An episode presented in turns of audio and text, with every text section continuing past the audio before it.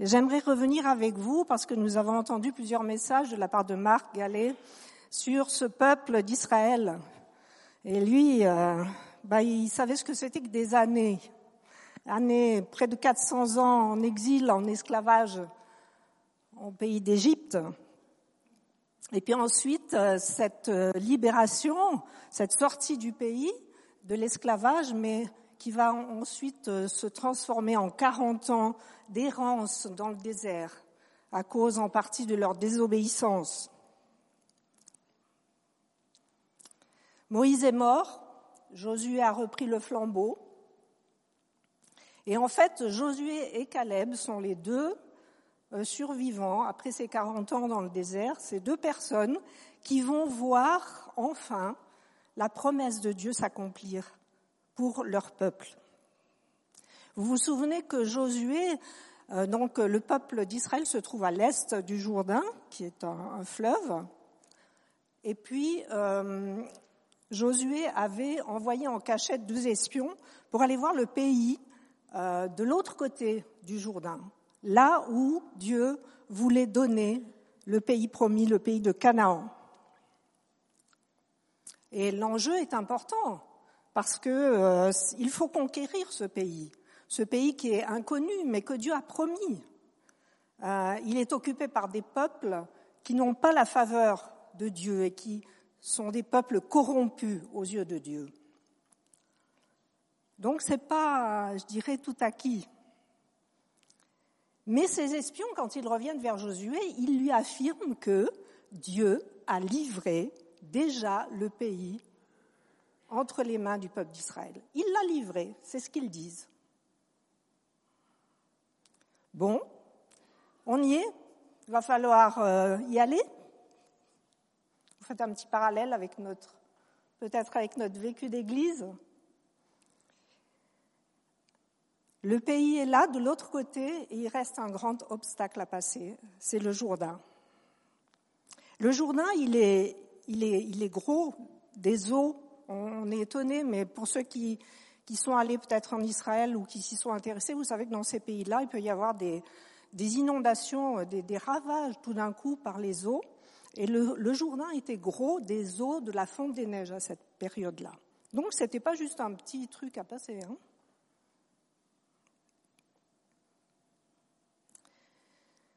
Il va falloir y aller, il va falloir se battre. Parce qu'avant de s'installer dans ce pays promis, il y aura la guerre. une guerre assez terrible. Ne nous cachons pas, ne nous voilons pas la face. C'était terrible ce qui allait se passer. Pour ça, il fallait qu'il y ait un peuple. Un peuple qui écoute, qui entende, qui écoute. Un peuple qui adhère et un peuple qui obéit. Parce que s'ils n'avaient fait qu'écouter Josué, euh, même dira oui, oui, c'est bien, mais qu'ils étaient retournés dans leur tente, il ne se serait rien passé. Écouter ne suffit pas. Être d'accord avec ne suffit pas. Il faut se mettre en marche. Alors dans sa parole, ça a été dit d'ailleurs dans les témoignages, Dieu fait des tas de promesses, et des, des, promesses qui sont des bénédictions. Par exemple, je suis avec vous tous les jours jusqu'à la fin du monde, où personne ne peut t'arracher de la main de l'Éternel. Ne crains pas, car tu es à moi. Est-ce que je saisis ces paroles? Est-ce que je les entends? Est-ce que j'y adhère? Est-ce que ça me met en route? Josué, lui, va se mettre en route et il appelle le peuple à le suivre. Il reste trois nuits au bord de ce fleuve avant de se décider à, traverser. On n'a pas la raison de pourquoi ces trois, nuits, mais elles sont mentionnées dans la parole. Et j'imagine euh, le peuple, là, sa, sa, vie pendant trois jours, trois, quatre jours, avec les enfants, les bagages, les tentes et tout le bazar, les animaux. Et euh, je me disais, mais qu'est-ce qui se passe Qu'est-ce qu'on se raconte? Qu'est-ce qu'on se dit? Est-ce qu'on se fait peur? Est-ce qu'il y a de l'enthousiasme? Est-ce qu'il y a des craintes, des questions, des pourquoi? Certainement un peu de tout ça. un peu de tout ça. Dieu a promis quelque chose, mais il ne maîtrise pas. Il ne maîtrise rien. Ils vont clairement vers l'inconnu, un pays qu'ils ne connaissent pas, qui est habité par des, quand même des peuplades qu'il faudra chasser pour être euh, gentil en disant chasser. Comment ose-t-il partir avec tant d'inconnus? C'est un peu de la folie. Aujourd'hui, euh, vous savez, on vérifie, on contrôle, on revérifie, on demande d'avoir des garanties avant de s'engager et de partir. Bon, là, ils avaient la garantie de la parole de Dieu. Ce n'était pas rien. Encore fallait-il euh, la recevoir et y adhérer. Alors, je me disais pour cette nouvelle implantation d'église ici, est-ce que nous osons croire que Dieu a tracé un chemin nouveau pour nous ici, pour être témoins de sa grâce autour de nous Ce n'est pas un chemin facile, pas un chemin évident, mais c'est certainement défiant. Alors voilà que ça s'organise du côté est du fleuve avant le passage du Jourdain et les officiers donnent des ordres de marche. Et ils disent au peuple, on va faire passer l'arche d'abord dans le fleuve et vous resterez à distance. Et cette arche, elle va marcher devant le peuple. Cette arche, c'est la présence de Dieu. Et euh, ce fait que le peuple laisse partir l'arche et marche à distance derrière, c'était aussi le signe que Dieu conduisait toutes choses. Non seulement il conduisait, mais le peuple allait être témoin de ce que Dieu allait faire pour le peuple d'Israël. Ils allaient être témoins des miracles que Dieu allait accomplir pour eux dans la conquête de ce pays. Et ça, je trouve ça extraordinaire. Quelle belle image de pouvoir être à la suite de notre Dieu de la présence de notre Dieu. Alors, de la même manière ici, nous pouvons nous réjouir ensemble. Je le crois, on peut s'encourager de ce que Dieu va faire. Nous allons voir le Seigneur à l'œuvre. Pas nous, pas notre conseil, pas nos, enfin si un petit peu quand même, pas nos responsables, je ne sais pas, mais vous comprenez ce que je veux dire. C'est le Seigneur qui va tracer un chemin. C'est le Seigneur qui va ouvrir, c'est le Seigneur qui va trouver ceux qui sont autour de nous. Parce que ici, venir s'installer ici, une fois passé le fleuve, qu'est-ce qu'ils ont fait, le peuple d'Israël? Ils se sont pas installés, puis, ouais, peut-être bien qu'ils ont fait le barbecue le soir, j'en sais rien. Mais il y avait un enjeu. On n'était pas là juste pour se faire du bien entre nous, pour faire la fiesta. On était là pour conquérir un pays. Tout n'est pas fini. Tout commence, je dirais. C'est l'aventure qui commence. Le peuple d'Israël ne pourrait pas faire n'importe quoi. Et on voit plus loin, euh, dans les chapitres suivants, à partir du chapitre 6 par exemple, il y a la guerre. Et Josué va ordonner au peuple d'Israël, par Dieu, quoi, bien sûr, sous l'autorité de Dieu, de passer tout le pays par interdit, dévoué par interdit. C'est terrible. Ça veut dire détruire les habitants, les animaux, tout ce qui était vivant, chasser tous ces peuples. Et puis il fallait prendre les objets en or, en argent et autres pour les mettre au trésor de l'Éternel. Et c'est ce qui s'est passé.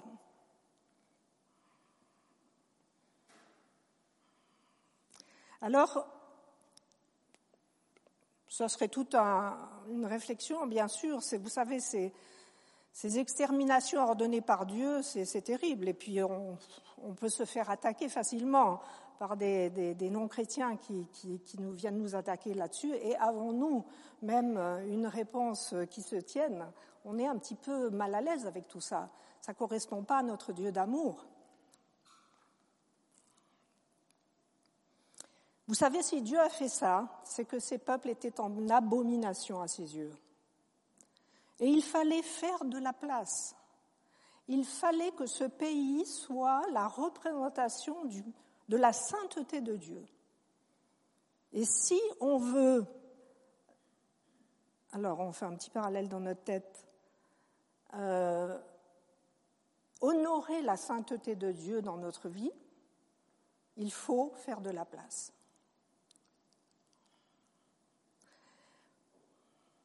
Alors je dirais, nous sommes, nous, en tant qu'Église, en tant que chrétiens, enfants de Dieu, nous sommes entrés dans le royaume de Dieu. Nous avons euh, reçu ce pays, si on peut dire, en, pays promis, quoi. Nous faisons partie du royaume de Dieu. Nous l'avons reçu en héritage. Nous sommes fils et filles du Dieu vivant. Mais ça n'est pas une arrivée. Enfin, je ne crois pas. C'est un départ, un départ pour une nouvelle vie avec Dieu. Et dans cette marche, il peut y avoir des guerres avec l'ennemi, avec nous-mêmes. Il peut y avoir des territoires à conquérir. Et je me disais, mais dans quel domaine, ou quelle est la chose, ou je ne sais pas quoi, que tu devrais détruire dans ta vie? Alors pas toi, mais l'amener au Seigneur pour qu'il le détruise. Euh, peut-être le Seigneur t'a parlé sur une chose et puis tu l'as caché. Vous savez ce qui s'est passé après dans la conquête? C'est que justement, Dieu avait ordonné que tout soit dévoué par interdit, de ne pas prendre rien pour soi, rien emmener. Et bien sûr, il y a des hommes qui ont désobéi. En particulier un homme à Caen qui a désobéi et euh, qui a gardé des objets euh, pour lui. Et à cause de ça, il y a eu des conséquences graves, des morts. Il y a eu, ils devaient donc, ils ont fait cette conquête du pays par étapes, ils les avaient déjà conquis euh, Jéricho, mais ensuite ils euh, sont partis pour une autre ville, Haï, et cette ville, ça a été un échec. il y a eu des morts. Il y a eu du découragement dans le peuple parce que Dieu avait promis qu'il donnait le pays, et puis voilà qu'ils perdaient du, ils étaient en échec, perdaient la guerre, si on peut dire, ou une partie, une bataille. Et même Josué, cet homme qui en avait vu, on peut dire, de toutes les couleurs, et qui, dans tous les sens du terme, c'est-à-dire à la fois la, dureté du, de, ce peuple, de conduire ce peuple, d'errer dans le désert, etc., et à la fois ces, promesses magnifiques qui étaient en connexion, Dieu lui parlait. Ben, même Josué, à cause de cette désobéissance, il a été au désespoir jusqu'à déchirer ses vêtements. Vous savez, c'était vraiment à l'époque un, geste de montrer qu'on était dans le deuil. Euh, c'était horrible, quoi. Et alors Dieu lui a parlé. Et puis, euh, il, il, a dû, il, a, il a fallu mettre de l'ordre dans tout ça pour arriver à entrer dans la promesse de Dieu. Il a fallu mettre de l'ordre. Et malheureusement, il y a encore eu des morts, parce que ces gens qui avaient désobéi à Dieu ont été punis. Alors, euh, je sais bien que euh, c'est pas très très. Je, vous avoue que j'ai un petit peu hésité à parler de ça parce que c'est pas quelque chose euh, dont on parle facilement. On fait partie d'une génération d'églises euh, où on parle beaucoup de bénédiction de Dieu, de ce Dieu qui est bon, qui pardonne inconditionnellement, qui, qui nous donne son amour, qui relève. Et Amen, c'est vrai. Et on ne peut pas aller plus loin si on n'est pas convaincu de ça. C'est important de savoir que nous sommes fils et filles de Dieu, que nous sommes remplis de l'amour de Dieu. De, nous sommes à lui. Rien ne peut nous ravir de sa main. Et c'est vrai, Christ a payé pour nous. Mais on a une responsabilité. Si on veut aller plus loin, vous savez que c'est la nouvelle naissance, donc on est un bébé quand on est. Il faut grandir.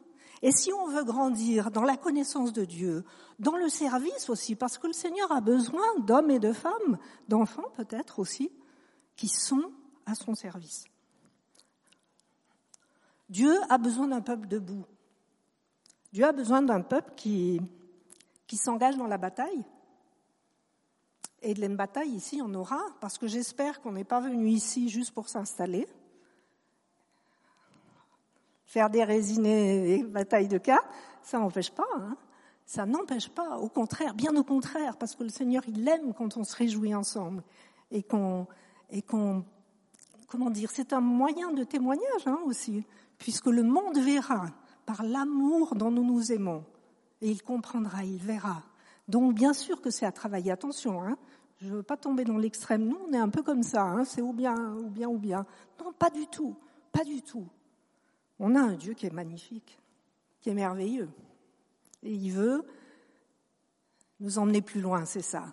Et dans cette obéissance et dans, euh, cette dénonciation, je dirais, du compromis que je garde dans mon cœur, euh, Dieu, il fait pas ça pour dire, dis donc, viens voir toi là. T'as quoi dans ta poche là Hein? J'ai vu Bien sûr que non. Nous n'avons pas un Dieu comme ça. Nous avons un Dieu qui nous aime, qui nous pardonne, puis dit, viens voir mon petit gars. Qu'est-ce qui se passe avec ça? Qu'est-ce qui se passe avec toi? Tu vois bien que ça t'empêche de marcher, ça t'empêche d'être heureux, ça t'empêche de courir, ça t'empêche de venir dans mes bras, de me regarder dans les yeux. Allez, on va se débarrasser de ça. Éradiquer, enlever ce qui empêche la présence de Dieu dans nos vies. Et je me disais que, oui, ne, regardons pas cela comme si Dieu voulait nous punir, nous embêter, nous empêcher de tourner en rond, comme on dit. Non, pas du tout. Dieu veut nous amener à l'excellence dans sa connaissance et entre nous.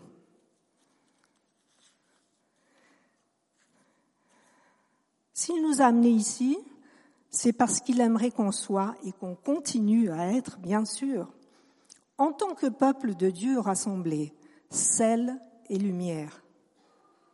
Vous savez ça vous pouvez l'être dans votre famille, au bureau, auprès de vos voisins et ici. Comment allons-nous traduire ce sel et lumière? C'est une bataille qui s'engage. Allons-y, levons-nous. Le Seigneur a besoin de nous. On dit qu'il n'a pas besoin de nous. Mais je crois que le Seigneur se plaît à avoir des mains et des pieds au travers de ses serviteurs il se plaît à nous employer dans son œuvre magnifique d'apporter la vie et l'espérance autour de nous. Alors, Dieu nous a donné ce lieu. Tout n'est pas fini. Tout commence ici, ou continue si vous voulez. Le territoire spirituel est à conquérir. Il y a une bataille. Et si on veut être prêt pour entrer dans cette bataille, laissons le Seigneur nous parler. Recevons sa parole. Y a-t-il quelque chose dans ma vie? Le mensonge, l'orgueil, le manque de zèle, d'amour, les compromis, X choses, et vous savez peut-être ce qu'il y a, s'il y a quelque chose à apporter au Seigneur. Vous savez que vous pouvez le lui apporter. Et Dieu va faire place nette, et Dieu viendra remplir ce vide laissé à ce moment-là par autre chose, par la puissance de sa présence. Je crois que dans ces temps troublés particulièrement, euh, Dieu nous appelle à être euh, intègre. Intègre, ça veut dire être en vérité, sans magouille, authentique, vrai, porteur d'espoir. Comment peut-on être porteur d'espoir si on s'occupe de nos petites affaires avant tout Tout simplement, parce qu'on n'a pas besoin d'être criminel pour pas être euh, selon le cœur de Dieu. Hein? On peut aussi être tranquillo, euh, faire ses petites affaires. Dieu a besoin d'hommes et de femmes debout. Alors attention, peut-être euh, pour les plus âgés, Dieu, il a pas forcément, il va pas vous envoyer, je sais pas où là. Mais Dieu, il a quelque chose euh, à te demander. Tu peux le servir dans son armée, ne serait-ce que par la louange ou la prière. La reconnaissance sont des batailles qui se gagnent aussi dans le ciel.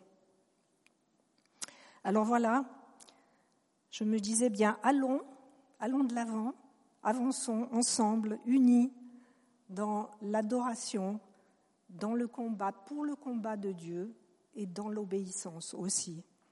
Parce que Dieu a encore des terrains à nous faire conquérir, que ce soit dans nos vies personnelles ou là autour de nous, pour que son nom soit annoncé, pour que sa gloire se répande et pour que beaucoup puissent le rencontrer, surtout dans ces temps troublés. Je crois qu'il y a beaucoup de nos contemporains qui ont soif de justice, alors répondons à l'appel de Dieu.